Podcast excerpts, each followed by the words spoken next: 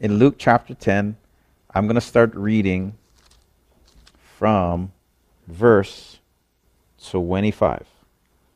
Tonight's sermon is titled Mercy Me. Okay? Mercy Me. Yeah, pretty original, yeah? Okay, so tonight's story is about the Good Samaritan. Okay? The Good Samaritan. If you're following along, Luke chapter 10, verse 25. And behold, a lawyer stood up to put Jesus to the test. The lawyer said, Teacher, what shall I do to inherit eternal life?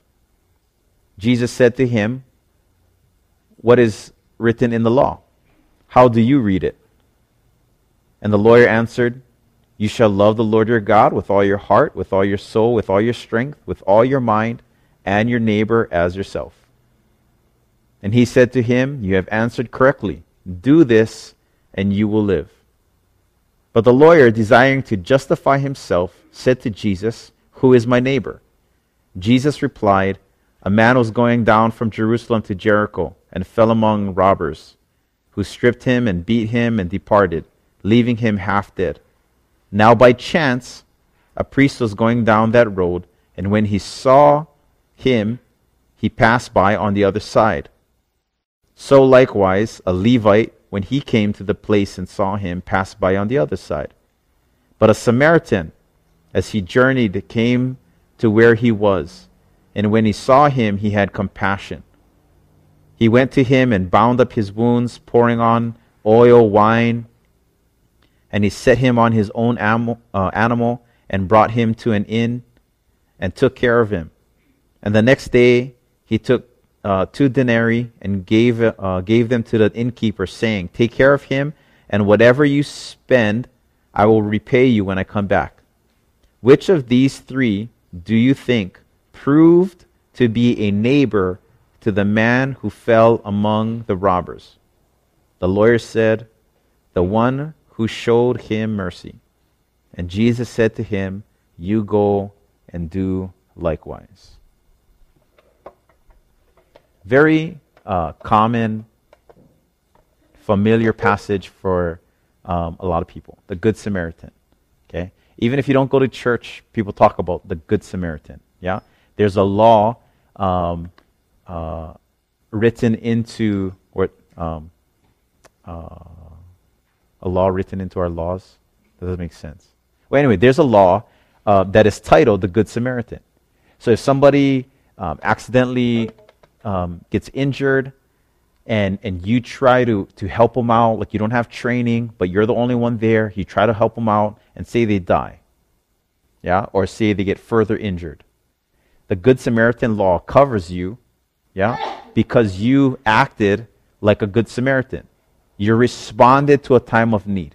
Even if you um, didn't help out the situation at all, because you responded in that time of need, there's a law that covers you just in case um, something goes wrong. Okay? So let's kind of break down what's happening here.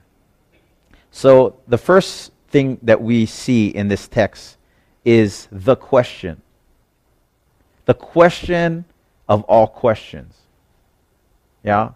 What the lawyer asked Jesus is the question that we want to ask ourselves tonight. Our answer to this question, our response to this question, how we address this question, yeah, is everything. The question is, how can I inherit eternal life? The truth is, this life will end, and when this life ends, yeah, what happens next? Okay, because scripture teaches that this life is like a vapor. We're here just for one moment, but this moment counts. What can I do in this life to make sure that I live for eternity? Yeah? For all those that consider Jesus as Lord, you have made him your Savior. With your mouth, you have confessed. With your heart, you've believed that Jesus is Lord, Scripture says that you are saved. if you haven't confessed with your mouth and if you don't believe in your heart that Jesus is Lord, yeah, we got to talk. Because your eternal security, yeah, is at hand. Regardless of if you know how to pray, regardless of if you know how to read the Bible, regardless if you know how to read at all. We have to know, yeah, clearly where our allegiance stands. Like, do you love Jesus and do you live for Jesus? The question that this lawyer poses to Jesus is the question that God poses to you. Where are you going to spend eternity? Where are you going to spend eternity? You're either going to spend it in heaven, yeah, praising our Father for His goodness, or you're going to spend it in hell, yeah, being ravaged and beaten, tortured continually over and over and over and over again. It's one thing to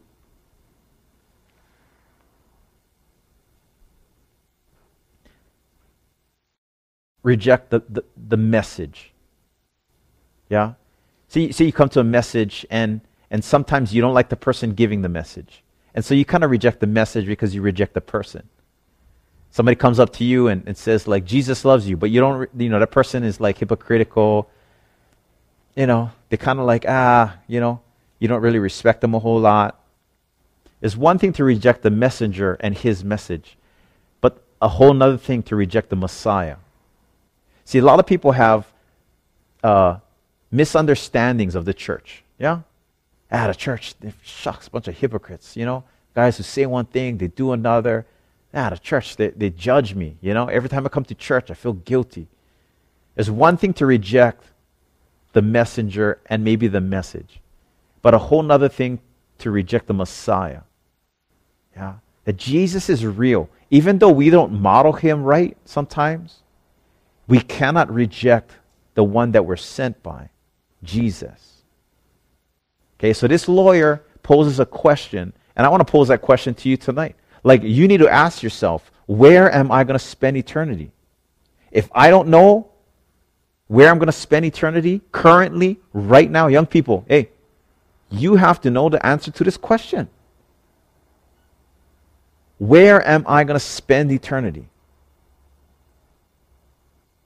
That is a clear message. That is the message that Jesus came to deliver. Yeah? Jesus came to deliver one message that through him, being born in Christ and receiving Jesus, we have the forgiveness of our sins. And because our sins are forgiven, we get to spend eternity in heaven. Yeah. And it's a free gift. You receive it and then you walk in it. Where are you going to spend eternity? Okay, so he poses the question, right? Where am I going to spend eternity? Jesus says, What does Scripture say? And he gives the perfect intellectual answer. Okay? So if you're taking notes, my, my first bullet point was the question. Yeah? The second bullet point is the perfect intellectual answer. Like this guy hits it on the bullseye. Okay? So his answer is well, Scripture says, You shall love the Lord your God with all your heart, with all your soul, with all your mind, with all your strength, and love your neighbor also. Like that's like on point right there. Love God and love those next to me. Yeah? Like he hit it. There's another time where Jesus has had a conversation like this with another guy. Another guy who's trying to put Jesus to the test. And Jesus gives this answer. Okay? It's found in Deuteronomy. So those are that's part of the first four books of the Old Testament. That's what they had at the time. So Jesus refers back to Deuteronomy, says, This is the most important. Love God with all your heart, soul, mind, and strength, and love your neighbor. Okay? So I want to turn back to um, that conversation. It's found in Mark chapter 12, okay, 28 through 34. So here's another guy who comes to Jesus and says, Of all the laws, what is the most important? So Jesus hits it on the nail and he says, Love God with all your heart, soul, mind, and strength, and love your neighbor as you love yourself. Okay? Like that is it. If you want to memorize the scripture, that is a scripture to understand and live by. That I love God and I'm called to love those beside me. Okay? Like that's super important. Yeah? All of the Bible is summed up into those two scriptures that I love God with my life and I love those next to me. Okay, so let's pick it up at, at uh, verse 32, if you guys are following along. Mark 12, 32. And the scribe said to Jesus, You are right, teacher. You have truly said, He is one, and there is no other beside him. That who is one? That God is one. Yeah? God is one, and there is no one that comes even close to him. Yeah? Like, if it, you know, like say you're in this like hierarchy where it's like, I'm going to choose God or something else. Like, is there really a close second? Money, fame, pride. You know? Like, you think about those things adrenaline rush, you know, a future. Like, really, is there a close second? No. It's like I choose God or just a plethora of other things. Like whatever, whatever else. If you don't choose God, then there's like an abundance of other things that you can live for. Okay? So, verse 32, He is one, and there is no other beside Him. 33, and to love Him with all your heart, with, with all the understanding, with all the strength, and love one's neighbor as oneself, is much more than all whole burnt offerings and sacrifices. So this guy is saying, he, in response to what Jesus says, he says, okay, yes, I understand that. Loving God with everything that's within me and loving my neighbors. That's super important. He says, yeah, God is number one. There's none other like him. This is more important than all the sacrifices that I might make. Loving God and loving our neighbors more than any good things that I might give up for Jesus. Yeah. This guy gets it. Because the burnt offerings were these things that they offered up to Jesus. Some of you guys give up things to the Lord. Some of you guys uh, fast from food. You guys fast from uh, media sometimes. Some of you guys fast from um, uh, certain types of friends during certain seasons. Yeah. Some of you guys fast from sleep when you guys wake up early and you guys pray. Like different ones of you guys fast. Yeah? Uh, during the Easter season, many of us fast for the 40 days leading up to Easter. And we give up different things. Um, for those that have danced hula before, yeah, you guys know all about fasting. Like when a performance is coming up, there's a lot that happens in order to prepare for that. Yeah, the Merrie Monarch is, is right around the corner, and and what the the, the ladies, the women do in preparation for that is pretty strenuous. Okay? But this teacher, this scribe, is telling Jesus, yes, I understand it. God is, is number one. There's no other one like him. And, and, and the life we live for him is more important than the sacrifices that we make. He goes on to say in 34, um, or, or, Jesus saw his, uh, sorry, 34. And when Jesus saw that he answered wisely, he said to him, You are not far from the kingdom of God. Okay? And I want to pick us up right at that moment. You are not far, which means what? That he's not there yet. He's not far, but he hasn't arrived yet.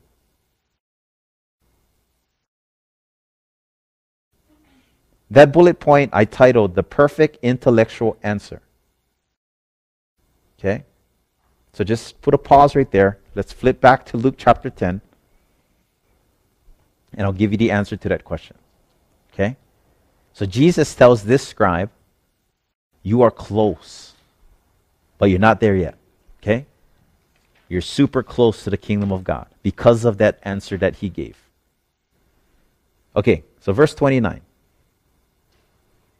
But he, okay, so this is uh, a different guy. That, that was a scribe before. This is a lawyer. So the lawyer, desiring to justify himself. So, um, so the lawyer wanted to uh, render himself righteous. He wanted to show, uh, uh, show himself to have a right standing before God. Okay, that word justify. Okay, uh, so there's God. God is a holy, man is sinful. We need to make sure we are in right standing with God. Yeah? Like when God looks down upon us, if he doesn't see his righteousness upon us, yeah? That means we haven't been cleansed by the blood of Christ. Because if you're cleansed by the blood of Christ, when Jesus, when, when the, the Father looks down upon us, no longer does he see our sin, but he sees the precious blood of his Son upon us. And because of the blood, we're made whole. Okay? So this lawyer is trying to justify himself. So he asked Jesus, okay, I understand that. Love God, love my neighbor. And he asked Jesus a question he says, Who is my neighbor? Okay? Who is my neighbor? So Jesus gives him the Good Samaritan story. Brother man gets beaten up, robbed, and left for dead. He's half dead. Okay? All that he owns, that he was carrying on him, he no longer has. He's beaten and left on the side of the road. Here comes the priest. The priest comes walking on the road, yeah, sees him and walks on the other side of the road. Yeah? Then comes up along the Levite. And the Levite wasn't only the priests, they were the chosen like tribe. Okay? So when you had the 12 tribes of Israel, you had the Levites and their whole like lineage was that they were the priestly ones. So they were kind of like priests but not like a first generation priest. They're like the priests. If you were a Levite, you were set apart from long time ago. So, two of the most holy guys, supposedly, righteous guys, supposedly, godly men, supposedly, walking down the road, instead of assisting the guy who's half dead, they walk on the other side of the road and keep on going. Then Jesus says, a Samaritan comes walking along. A Samaritan is a non Jewish person. Like, like, a, like a Gentile almost. Like somebody who, who they have no lineage of belief in Jesus. Like they don't know the history. Yeah? The history of Israel is not their history. They're not part of the Jewish community. They're the average Joe. They would be your non church attender. So the non-church attender, the Samaritan, walks by and says like, oh, brother man just got beat. He jumps off of his animal, grabs the guy, bandages him up, throws him on the animal, takes him to the nearest, um, uh, the nearest inn, uh, you know, bathes him, hooks him up with food, takes care of him overnight. The next day, he goes downstairs and say, hey, take care of this guy as long as he needs to be taken care of. Here's some money. If you spend anything more, I'll be back and I'll cover the due. Okay? Um, Jesus says, after he tells that parable, um, he asks the lawyer, which of these three do you think proved to be a neighbor to the man who fell among the robbers? Okay? So the question I, I posed to you earlier, yeah? What was the question I just posed to you and I said pause on it?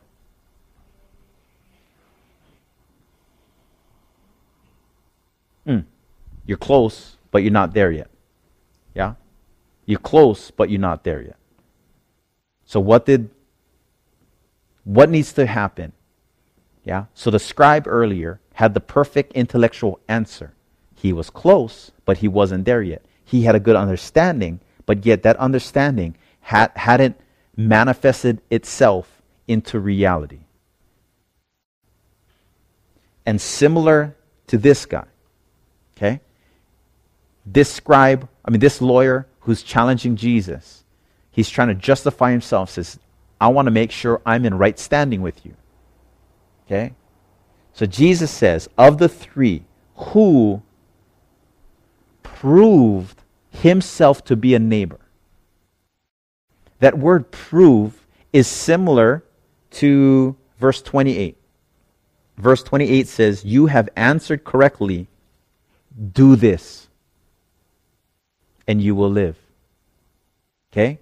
Which is similar to 37. Jesus said to him, You what? Go and do this. See, the missing link from a right understanding of who God is and a right understanding of what Scripture says. See, the difference from just an intellectual person who gets it intellectually in comparison to the person who really does get it is the person who acts out what they believe in. Like to say you believe in Jesus, but you don't trust him with your life, really, yeah, I don't know if you really believe in Jesus. It's like this chair. If I believe that this chair can hold my weight, I'm going to sit on it. If I don't believe, yeah, I might test it a little bit, you know? I might be like, hey, you know? But for the most part, I don't think I've, uh, actually, there was one time where I sat on a chair and it broke on me. It's like, shucks, these things are like heavy over here. You know? But for the most part, I've sat on these blue chairs a bunch of times to know that they're durable enough where I can stand on them. Okay? And it's not just a belief, like a knowledge, like I can put it to the practice and stand on the chair. This is faith. Okay? So the scribe from Mark 12 and this lawyer in Luke 10, they had proper understanding of the right life. The challenge for us is not just to have a good understanding of the right life, but to have a right life and practice to go along with the understanding. You guys get that? In James, yeah, James says, You show me your faith by what you say, and I'll show you my faith by what I do. If we believe that God, yeah, sent his only son on the earth to die for our sins. And he did do it. He came, he lived, he died, he rose again three days later. And scripture says that Jesus has taken away the sting of death that all those who trust in him will have eternal life here now in the present, but also later in the future. If we believe that God is God and he is not a liar, and that that means that we believe that God's word is true, that whatever is here in God's word is true, I can open up and I can trust my life to it. It should change how we treat people.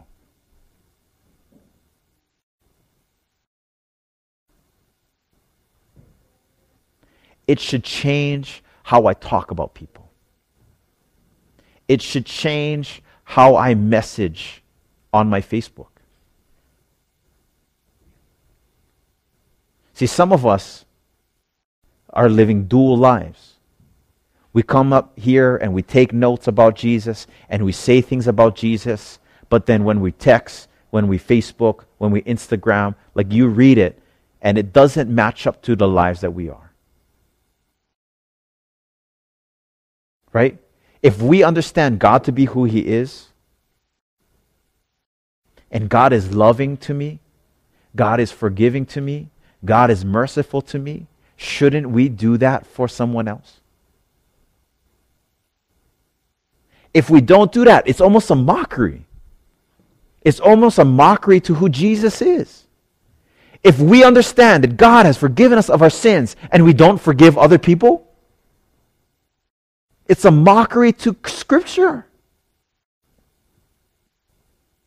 Has God been gracious to you?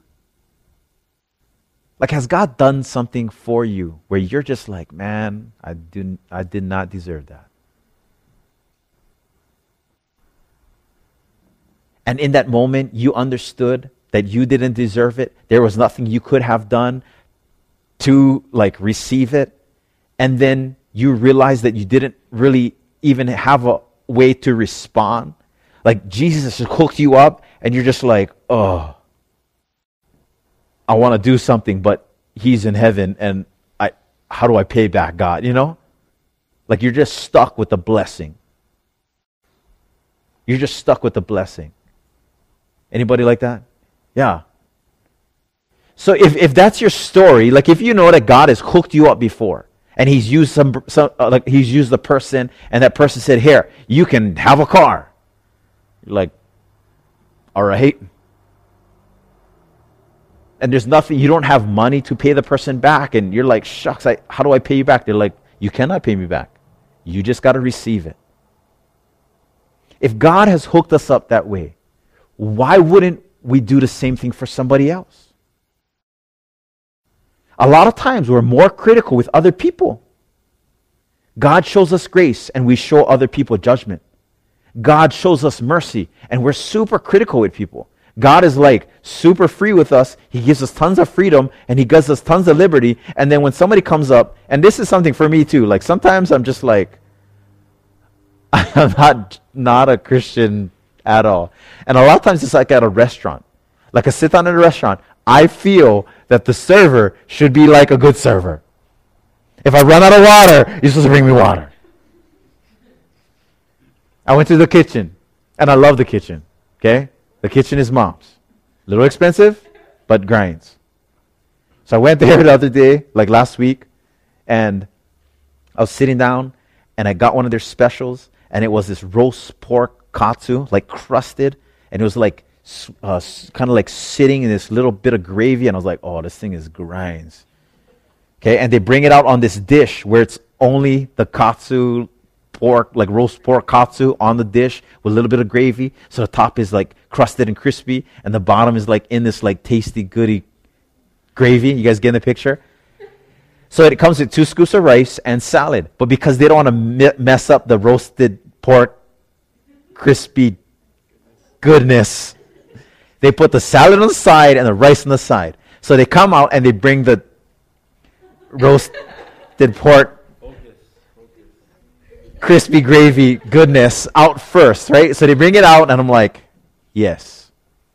Then they bring out my salad, and I, and I, and I go to the, and I talk to the girl who wasn't our server, but she brought the food out. I'm like, don't forget my two scoops of rice. And she's like, okay. Boom, she left, and I'm like, two scoops of rice. I cannot wait. So I don't wait for the rice, and I start eating a little bit, but I don't eat too fast because I'm waiting for my rice. Okay? So I start eating, I take one bite and I'm like, oh, this is good. I'm needing my rice. So I start eating my salad. I eat all of my salad and half of the katsu, and there's no scoops of rice. so my friend who I'm sitting next to uh, gives me one of his scoops of rice. And so I take the scoop of rice and I start eating, and I pretty much finish the plate. The waitress comes back and everything's all good. And I'm like, hey. Yes, but I didn't get my two scoops of rice. And she's like, Can I bring it now? And I'm like, Yeah, if you bring me more meat, because I'm already finished with my meat. I she's like, Oh, I cannot do that. I'm like, All right, so what? Give me a discount on my price. Oh, we can't do that either. So for me, I feel like robbed, you know? Like if I'm going to pay good money for roasted pork, crispy goodness on a plate, The lady told me it came with two. I just, I said, I said, I got the salad, I got the crispy goodness. Can I have my two scoops of rice? And she said yes. She said yes. You can get your two scoops of rice, and it never came. So nobody came by. By the time the next waitress came by, I was. Shh. I didn't want to abandon my tasty goodness. Okay? I didn't want to interrupt my time of worship. You have? Okay? anyway, let's wrap it up right here. So I'm sitting there, and it's, it's really easy. Actually, it was very easy. And I, And I did it. Where I, I gave the lady a hard time. Like, not real bad, but, but bad enough. Like I shouldn't have. It's two scoops of rice. Come on. Yeah? I probably wouldn't have even eaten the two scoops of rice. And I really got rice because my friend wasn't going to finish uh, the rice that came with that meal. So I finished half of that rice. You know, so I got rice.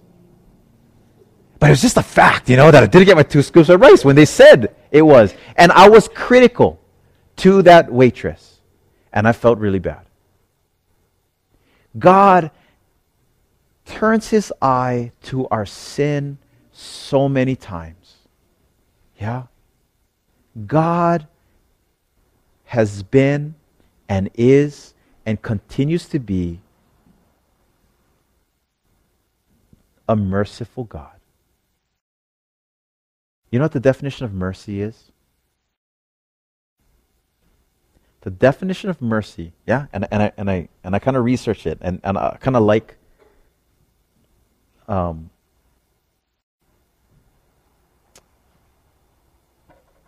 the blueletterbible.org website how they define mercy.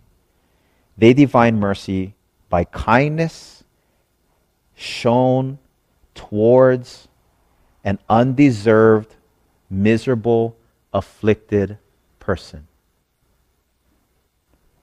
Mercy. Kindness shown towards someone who is undeserving of that kindness. I want to let you guys know that we have a God who has shown us kindness, and we are the undeserving. We are the miserable ones because of the sin in our lives. If God has forgiven us of our sins, why wouldn't we forgive others? Amen? Yeah. So the title of tonight's sermon is Mercy Me. You guys have to understand that we have been shown much mercy. For us to be the believers that God wants us to be, He calls us to show mercy to others. Kindness to people who are undeserving of it. It's easy to show kindness to somebody who's deserving of it. It's not as easy. And it wasn't easy for me to show kindness to my waitress that day. But I should have. I should have. I should have because God calls me to. When she came back, I should have said, like, hey, shucks, you know, I didn't get my two scoops of rice, but don't even worry about it. My, my friend shared um, rice with me. Don't even worry. It's not even a big deal. Like, wh- why couldn't I have done that? It would have been super easy for me to do that. But instead, I was, I was critical. Yeah? I was critical. My friends, let's be merciful to one another. Jesus ends the Good Samaritan story by telling the lawyer who showed the most mercy. And he said, The Samaritan. And Jesus says, You go and do the same.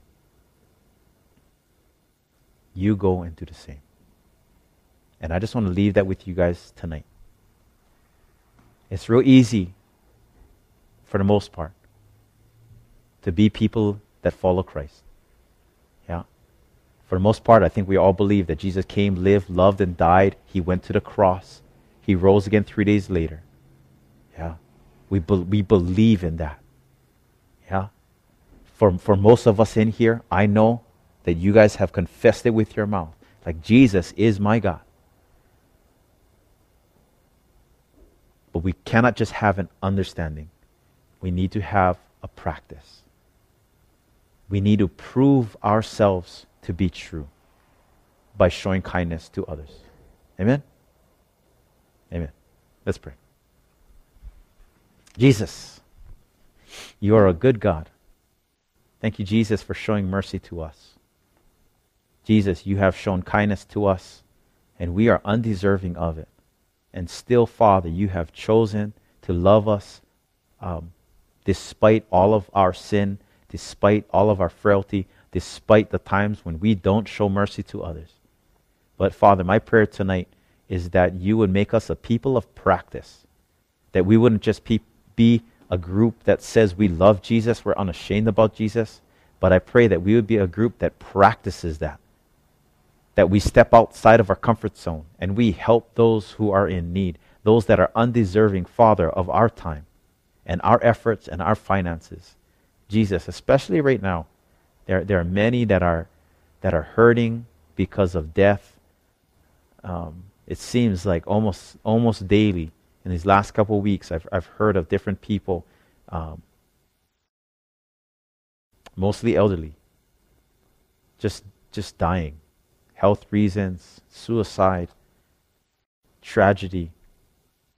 There's, there's, there's many out there, especially in the holiday season, Father. These people who, who are going to remember traditions that they spent with their family members that are no longer with them. Father, I pray that you would keep us sensitive to, to those that are grieving and mourning in this season and help us to step outside of our comfort zone, Father, and allow your mercy uh, to be poured down upon them. Uh, Father, we thank you for being merciful to us. Help us to be merciful to others. Um, in Jesus' name we pray. Amen. Amen.